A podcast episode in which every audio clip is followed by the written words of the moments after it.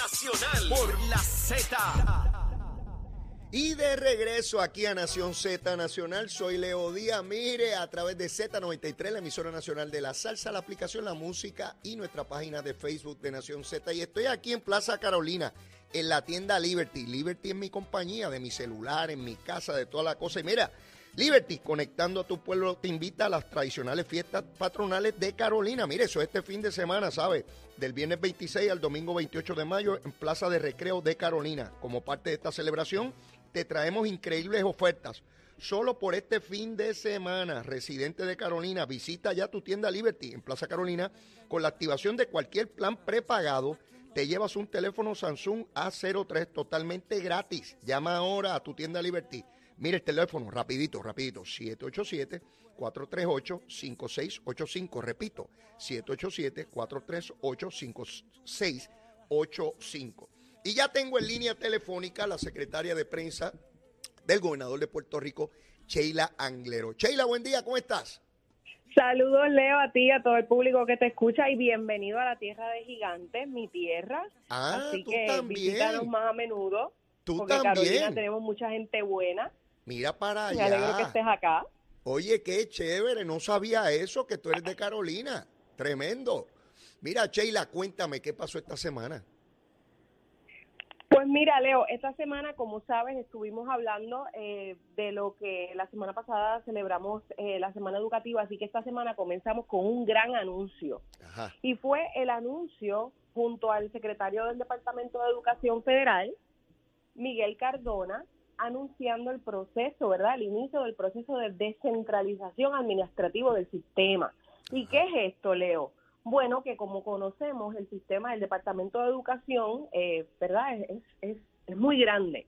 Es muy grande para la, para la cantidad territorial que tiene Puerto Rico. Así que, ¿qué es lo que queremos hacer? Dividir este sistema para bajar todos esos recursos a regiones que no dependa de que todo llegue a un proceso burocrático largo, extenso, para que los maestros puedan tener sus recursos, para, las que las, para que las escuelas puedan estar listas.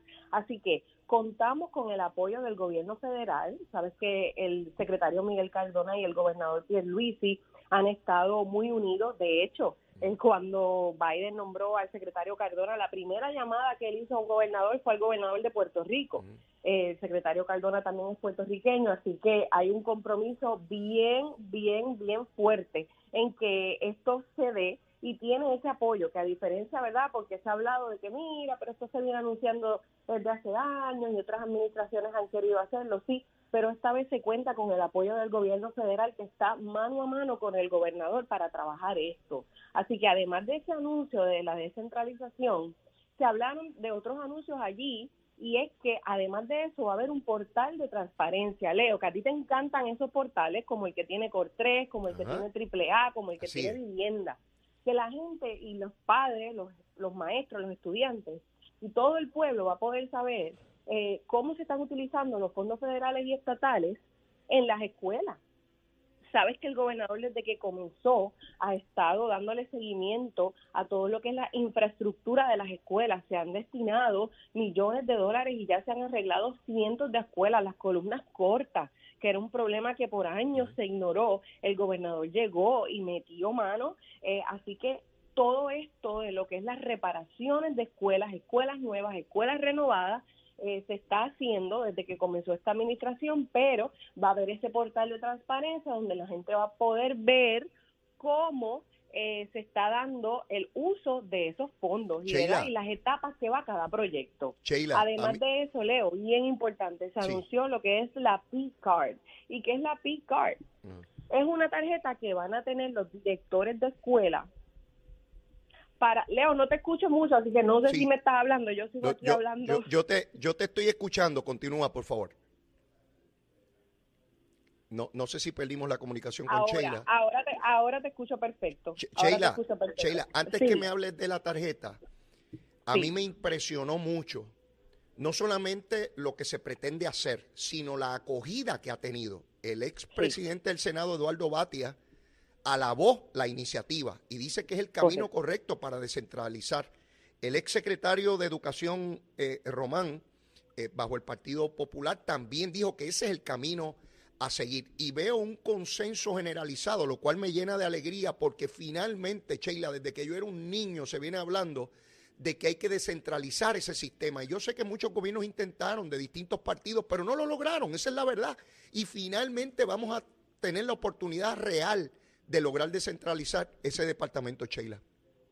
Sí, porque es lo importante aquí, Leo, que no sé si se escuchó esa parte que dije, que hay un apoyo del gobierno federal y esto es bien importante porque eh, la mayor parte de los fondos que recibe el Departamento de Educación son fondos federales. Sí. Así que los cambios que se tienen que implementar tienen que venir de la mano con, con esa alianza, ¿no? Con ese apoyo mano a mano. Además, la comunidad, la comunidad escolar, todo, todo eso va a estar integrado en, en esta descentralización. La tarjeta, Pero, Sheila, me explicabas la sí, tarjeta. Te quería, te quería hablar de esa tarjeta porque es bien importante y además también quería tirar verdad una, una línea de diferencia porque en el pasado también se habló de una tarjeta, Mm. hubo hasta como señalamientos, pero era una tarjeta de crédito que no tenía que no tenía eh, unas unos controles. En este Mm. caso, esta tarjeta es una, tar- una tarjeta de débito Que se da a cada director de escuela que va a poder comprar con eh, eh, ya em- empresas y, y compañías que están avaladas a través de la ASG.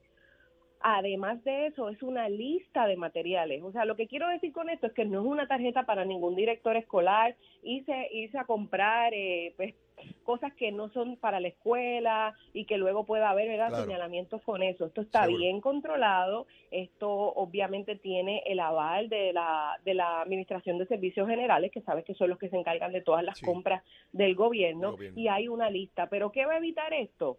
Que un maestro bendito no tenga que no tenga que sacar de su propio dinero para comprar papel, para comprar lápices, para comprar materiales para sus estudiantes. O sea, ya estamos dándole directamente a la escuela los recursos, además de la canasta básica que van que se le va a dar a cada escuela también, a cada maestro para comenzar su, su año escolar. Eh, además de eso, Leo, rapidito te digo, como parte de este gran anuncio, esta semana también se premiaron a los estudiantes de excelencia académica de las escuelas públicas, 1.500 estudiantes. Pero bien importante, Leo, hubo una premiación también para los estudiantes de refuerzo académico extendido. ¿Y qué es esto? Esto es una, eh, una propuesta del gobernador Pierluisi, comenzó eh, con su administración para que los estudiantes con rezago pudieran atender en horario extendido clases en las que verdad estaban estaban un poquito rezagados y adelantar. Y esto eh, tuvo una participación de sobre de sobre 14 mil. 14 mil estudiantes participaron de este refuerzo académico extendido este horario extendido más de 300 escuelas así que Leo en términos educativos el gobernador así ha dicho verdad que esto es una de sus prioridades y lo está demostrando no con palabras sino con acciones y eso es bien importante Sheila, eh, sé que el padre, el señor padre del gobernador, está muy delicado de salud. Y cuando digo muy delicado, ciertamente altamente comprometida su salud. Es un hombre ya de más de 90 años, ¿verdad? Un servidor público de excelencia, inspiración para su familia y para el pueblo de Puerto Rico. Fue secretario de la vivienda hace unas cuantas décadas atrás. Eh, un, un ser humano excepcional.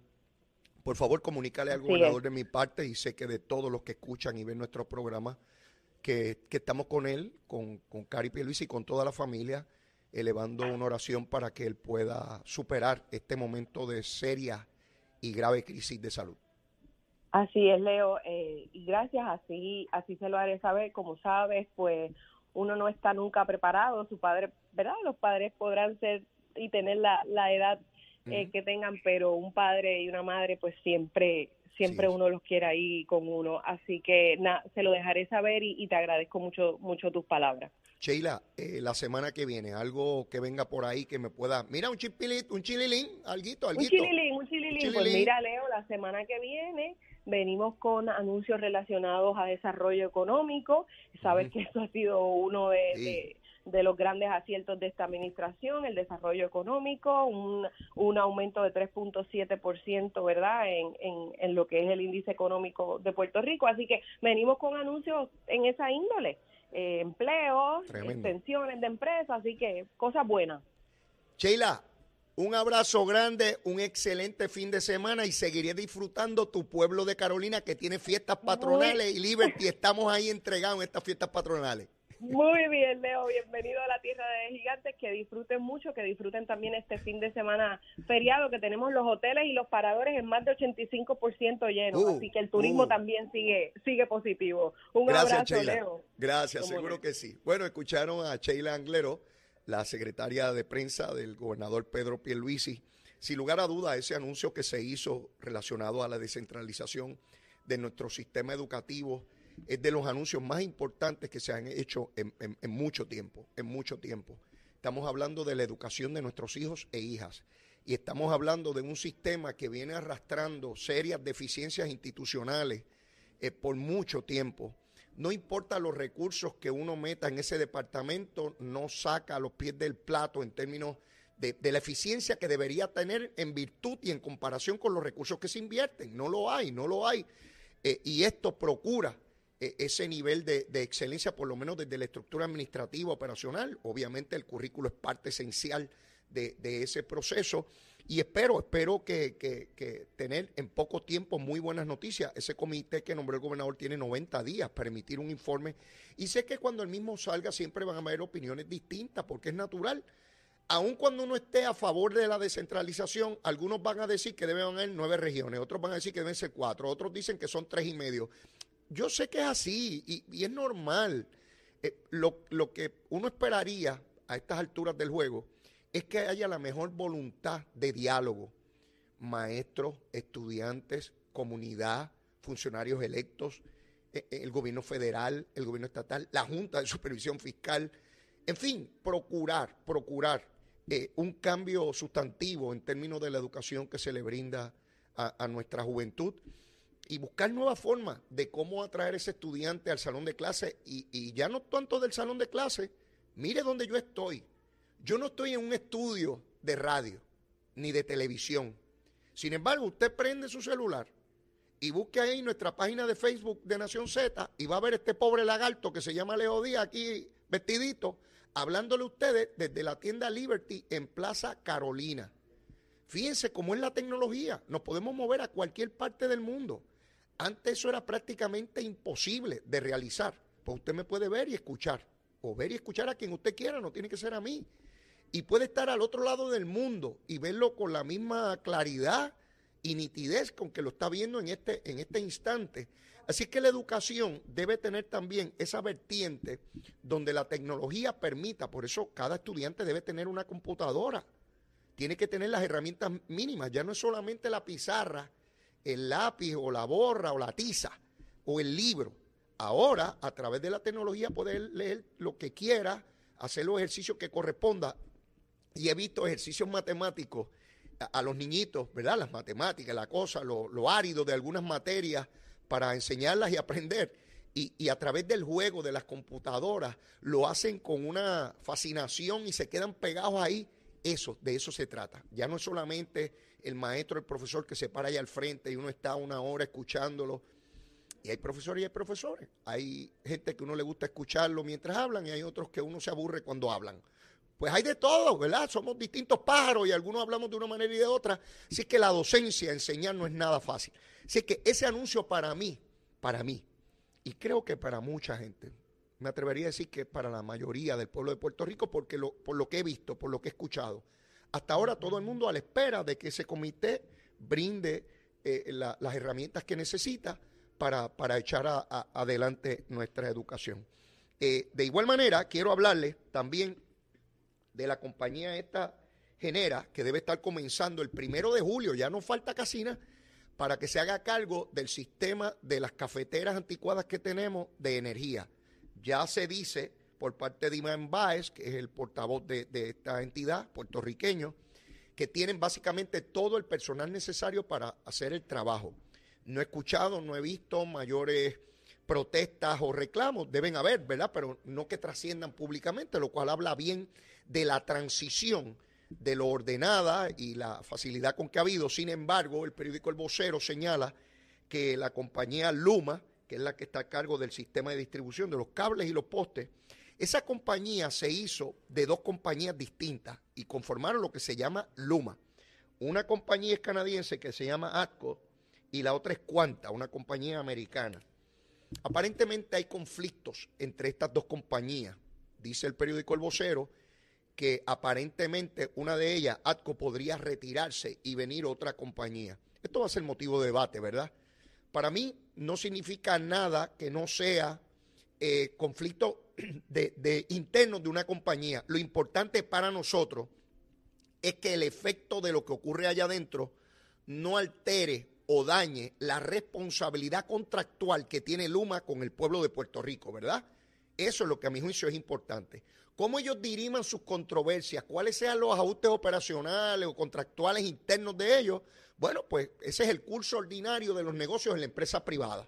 Lo importante es que el contrato, las cláusulas, las obligaciones que tiene Luma con el pueblo de Puerto Rico se cumplan. Eso para mí es lo clave en todo este ejercicio. Lo demás, pues yo sé que se va a convertir en una discusión política, probablemente ya haya comenzado, eh, eh, eh, pero, pero no, no creo que, vaya a tener mayor efecto, por lo menos eso, eso espero.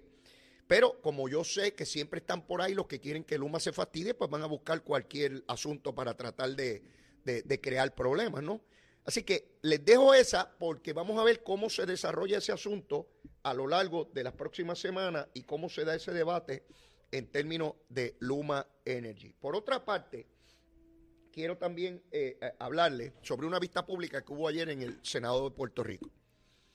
Ustedes saben que allí está Joan Rodríguez Bebe, que es la senadora de Proyecto Dignidad, que el tema que ella toca desde que llegó es el asunto del aborto. Tiene derecho a eso, ¿ah? fue electa por el pueblo y ella plantea lo que, lo que entienda. De hecho, preside una comisión. Eh, ella es abogada.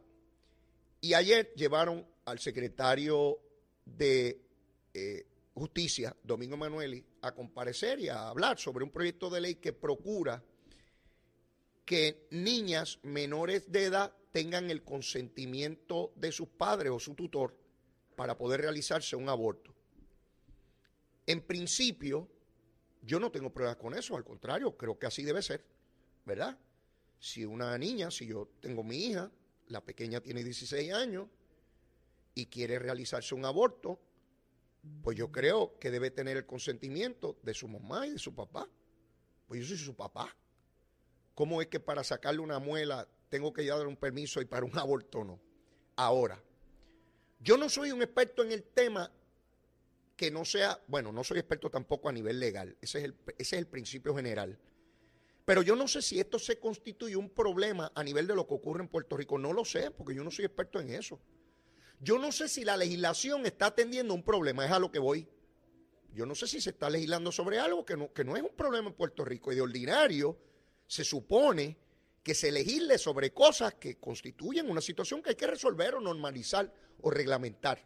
Vuelvo y digo, no tengo problema y creo que debe ser así, que una menor debe tener el consentimiento de sus padres, porque si le van a operar el estómago a mi hija, yo tengo que ir a autorizar la operación.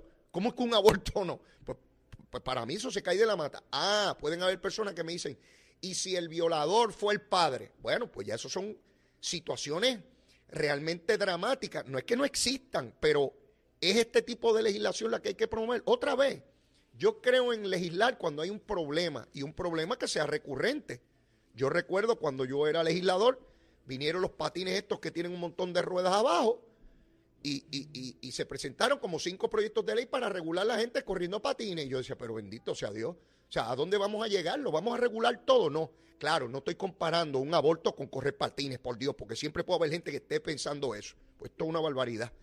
Por eso no escribo nada en Twitter, porque ahí usted escribe, en las redes sociales, usted escribe dos párrafos y seguida salen 600 pájaros malinterpretando lo que usted dice. Usted tendría que estar escribiendo hasta que se le acabe la vida, porque siempre hay alguien que entendió mal. Por eso yo prefiero hablar y no ponerlo por escrito, porque si no es, un bollete el asunto. Otra vez, llega Domingo Emanuele allí y el secretario de Justicia, sea Domingo Emanuel o quien sea, tiene la obligación de asumir una postura desde el punto de vista de derecho.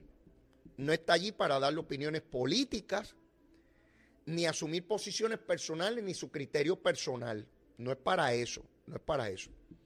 Por tanto, el secretario de Justicia, acabando la vista pública, se fue como si fuera en un discurso político a caerle arriba a, Joan Rodríguez Bebe y a decir que ustedes están quitando derechos y que se que Eso lo puedo hacer yo aquí, eso lo puedo hacer Leito. Yo digo aquí lo que me dé la gana y le caigo arriba al político que sea, que se que O un político a otro, pero el secretario de Justicia no lo puede hacer. De un lado o de otro, sea a favor de la legislación diciendo, ah, que aborte todo el mundo porque aquí hay que darle derecho a todo el mundo, o como lo hizo ayer, que es que ustedes están quitando derechos. De ninguna de las dos maneras se puede expresar. Tiene que asumir una postura sobre el derecho. Esto es la constitución, estas son las leyes, esta es la ley que yo creo podría afectar, esta no. Después de todo, la prerrogativa de legislar es de ustedes. Yo les adelanto el criterio del departamento en cuanto a si eso es legal o no legal, constitucional o no constitucional. No si es deseable o no deseable, él no decide eso, él no decide, eso lo decide la legislatura. Y el Ejecutivo en su día firma o no la ley que apruebe Cámara y Senado, sea del partido que sea, PNP, Popular, de, de los partidos que sean. Así que yo creo que el secretario cometió un error ayer al punto que después tuvo que emitir un comunicado de prensa disculpándose que eso fue a título personal, que que se ni qué, esto y lo otro. Recomendación al distinguido secretario de Justicia, a quien respeto enormemente. Y es interesante porque Domingo Emanueli, mientras era analista político y estaba en la prensa, sectores antiestadistas decían que era tremendo, que este hombre era una maravilla, que este hombre era objetivo y que, que tan pronto aceptó ser secretario de justicia, le dicen que es un truán y un fabricador de casos y la misma gusanga para todo el mundo. Olvídese, el que tiene que meter fuerte siempre lo van a regañar. El que tiene que meter fuerte, hace falta la policía hasta que me multa el guardia. Este guardia es un bandido, así es. A nadie le gusta que lo reprendan ni lo disciplinen, ¿verdad? Así que ese secretario de justicia, que antes era buenísimo y ahora para unos sectores malísimo y fabrica casos, pues yo, un consejo a mi querido y respetado licenciado secretario de Justicia, Domingo Manuel. Cuando esté ante la Asamblea Legislativa, está ante políticos de todos los partidos. Y todos van a querer que usted asuma su postura. No permita que la emoción lo lleve a lo que ocurrió ayer, porque entonces le atacan a usted injustamente y yo sé que usted puede tener unas posturas muy claras, personales sobre estos asuntos, pero usted tiene que despojarse de esas creencias para, asumir una postura jurídica, jurídica. Eh, Joan Rodríguez Bebe obviamente va a procurar que eso ocurra y ya tienen conferencia de prensa hoy para decir que este gobierno favorece el libertinaje y que anden las muchachas abortando en los expresos y en las avenidas todo ese discurso de odio, porque Joan Rodríguez Bebe genera un discurso de odio, igualito que la feminista. Miren qué interesante. Miren qué interesante. Igual que las feministas crean esta cosa de que las mujeres y que se unique y los hombres son todos unos bandidos y unos tráfalas, está Joan Rodríguez Bebe, cogen el discurso del feminismo para adelantar causas ideológicas. Joan Rodríguez Bebe coge el asunto del aborto para crear odio, para crear polarización en nuestra sociedad para decir, igual que hacen los de Victoria Ciudadana, que ellos son los únicos que son íntegros y puros. Dignidad, el proyecto de Dignidad es un proyecto de odio, lo estoy diciendo yo. Eso es un proyecto de odio que intenta polarizar la sociedad. Que si la persona es gay, es un hijo del diablo. Hay que meterlo preso y largarlo de aquí. Sí, y no puede entrar ni a la iglesia, ni puede comulgar. ¿Ve? Sí, igual que el discurso de odio de algunos grupos este, homosexuales que dicen que los religiosos son todos unos fanáticos y unos bandidos que lo que quieren es destruirlos a ellos. Son discursos polarizantes de odio. Yo no quiero vivir en sociedades de odio, donde este dice que los aquellos son los bandidos y los otros no, no. Yo quiero vivir en una sociedad donde nos respetemos todos, aun cuando tengamos diferencias enormes, diametralmente opuestas, que podamos mirarnos, que podamos dialogar y llegar a unos puntos donde podamos coexistir. Eso yo esperaría de una sociedad democrática donde podamos, yo tengo este punto y tú tienes otro, son totalmente distintos. ¿Qué hacemos? ¿Nos entramos a tiro? Si nos damos cuatro balazos de carro a carro. O nos sentamos y dialogamos y vemos hasta dónde podemos eh, mantener tu interés, tu reclamo y el mío y que podamos vivir. ¿Podemos ser vecinos o no? Sí que si tú puedes vivir en esa casa y yo en la del lado, Podemos vivir en el condominio, tú en el piso de arriba y yo en el de abajo, tú en el apartamento del lado del de acá. En la parcela, tú puedes vivir en la parcela 1 y yo en la 2. o tenemos que entrarnos a tiro. Eso yo, esa es mi invitación al pensamiento aquí. ¿Cuántas cosas ha superado la humanidad en siglos? Y no podemos sentarnos a hablar sobre cosas. Y eh, ocurre lo mismo en todas las sociedades, no solamente aquí. Están politizando temas que no tienen que ver con política, igual que hicieron con las vacunas. Si eras demócrata la favorecía, si eras republicano o no. ¿Qué tiene que ver la política con la ciencia? No. Mire, si hay jóvenes que necesitan un permiso, ¿hasta dónde podemos llegar? ¿Dónde debe haber un permiso? ¿Dónde no lo debe haber? ¿Cuáles son las circunstancias? ¿Qué ocurre en Puerto Rico? ¿Pero por qué tenemos que odiarnos? Yo, yo pregunto eso. ¿Por qué tenemos que estar en este discurso de odio acelerante? Mire, nada, tengo que ir a una pausa. Ya debe estar Ana Quintero por llegar. Ya me dijo que está por ahí en el estacionamiento, pero vengo ya mismito, llévatela, chero. Buenos días, Puerto Rico. Soy Manuel Pacheco Rivera con el informe sobre el tránsito. A esta hora de la mañana continúa el tapón en la gran mayoría de las carreteras principales del área metropolitana, como es el caso de la autopista José de Diego, que se mantiene congestionada desde el área de Bucanán hasta las salidas del Expreso Las Américas. Igualmente la carretera número 2 en el cruce de la Virgencita y en Candelaria en Toa Baja y más adelante entre Santa Rosa y Caparra. También algunos tramos de la PR5, la 167 y la 199 en Bayamón, así como la avenida Lomas Verdes entre la American Military Academy y la avenida Ramírez de Arellano. También la 165 entre Cataño y Guaynabo en la intersección con la PR22, así como el expreso Valdoriotti de Castro, desde la confluencia con la ruta 66 hasta el área del aeropuerto y más adelante, cerca de la entrada al túnel Minillas en Santurce. También la avenida 65 de Infantería en Carolina, así como la, el expreso de Trujillo en dirección a Río Piedras, la 176, la 177 y la 199 en Cupey, y la autopista Luisa Ferre entre Montelledra y la zona del Centro Médico y sur en Caguas. También la 30 desde la colindancia de Juncos y Gurabo hasta la intersección con la 52 y la número 1. Ahora pasamos al informe del tiempo. El Servicio Nacional de Meteorología pronostica para hoy una mañana relativamente estable con algunos aguaceros pasajeros que estarán afectando sectores del este y del sur de la isla durante la mañana. En la tarde se espera el desarrollo de tronadas sobre sectores del interior, el norte y el oeste. Estas lluvias podrían provocar inundaciones urbanas y de riachuelos. Los vientos estarán del sur de 10 a 15 millas por hora y las temperaturas estarán en los altos 70 grados en las zonas montañosas y los bajos 90 grados en las zonas costeras, con el índice de calor sobrepasando los 100 grados para el norte central. Hasta aquí el tiempo les informó Emanuel Pacheco Rivera. Yo les espero en mi próxima intervención aquí en Nación Z Nacional que usted sintoniza por la emisora nacional de la salsa Z93.